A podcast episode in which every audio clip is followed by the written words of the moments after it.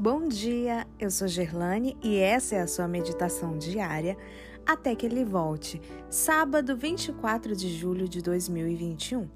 Esperança para todos.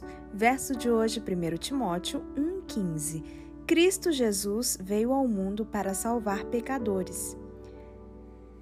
Você tem seis meses de vida. Essa foi a sentença de morte que Howard recebeu de seu médico em 1914. Seu corpo estava arruinado em virtude do vício em álcool durante sete anos. Tristonho lembrou-se do passado desperdiçado, do caráter arruinado e do dinheiro esbanjado. Além de tudo, havia se tornado viciado em jogo. Alguém poderia descer mais baixo? Howard sofrera tanto tempo as misérias do pecado que começou a odiá-lo. Sabia que devia haver uma vida melhor. Ele queria muito recomeçar sua vida, mas o médico lhe dissera que só tinha seis meses de graça. Sentiu o desejo de rever seu lar e conversar com seus pais, que eram cristãos. Ao voltar, ao voltar à velha casa no sítio, lembrou-se da infância feliz que passara ali. Ao se aproximar, podia imaginar sua mãe de joelhos, orando, como era seu costume. Será que sua mãe o receberia?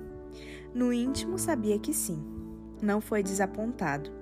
Viu o mesmo sorriso, o mesmo acolhimento caloroso.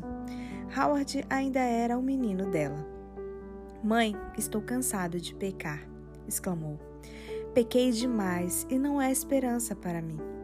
Ela o beijou ternamente e lhe disse: Filho, venho orando há 12 anos para ouvir você dizer que está cansado do pecado.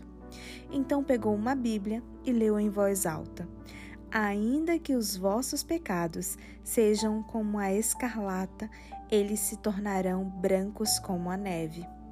Por favor, leia de novo, mãe. Ela leu essa passagem várias vezes e então se ajoelharam para orar. Ficaram ali diante de Deus bastante tempo em oração. Howard orou a noite toda. Quando acordou, pareceu-lhe que toda a beleza do céu tinha invadido a pequena casa. Imediatamente, Howard começou a contar a história de sua vida a quem quisesse ouvi-la. Testemunhou de seu Salvador nas ruas, em tavernas, lojas, prefeituras, igrejas e auditórios. Milhares de pessoas aceitaram a Cristo como resultado de seu testemunho.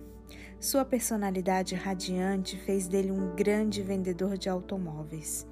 Mas sua paixão era pregar a Cristo, o que fez em igrejas e pelo rádio. Suas últimas palavras em seu leito de morte, 25 anos depois, foram para que seus ouvintes aceitassem a Cristo como seu Salvador.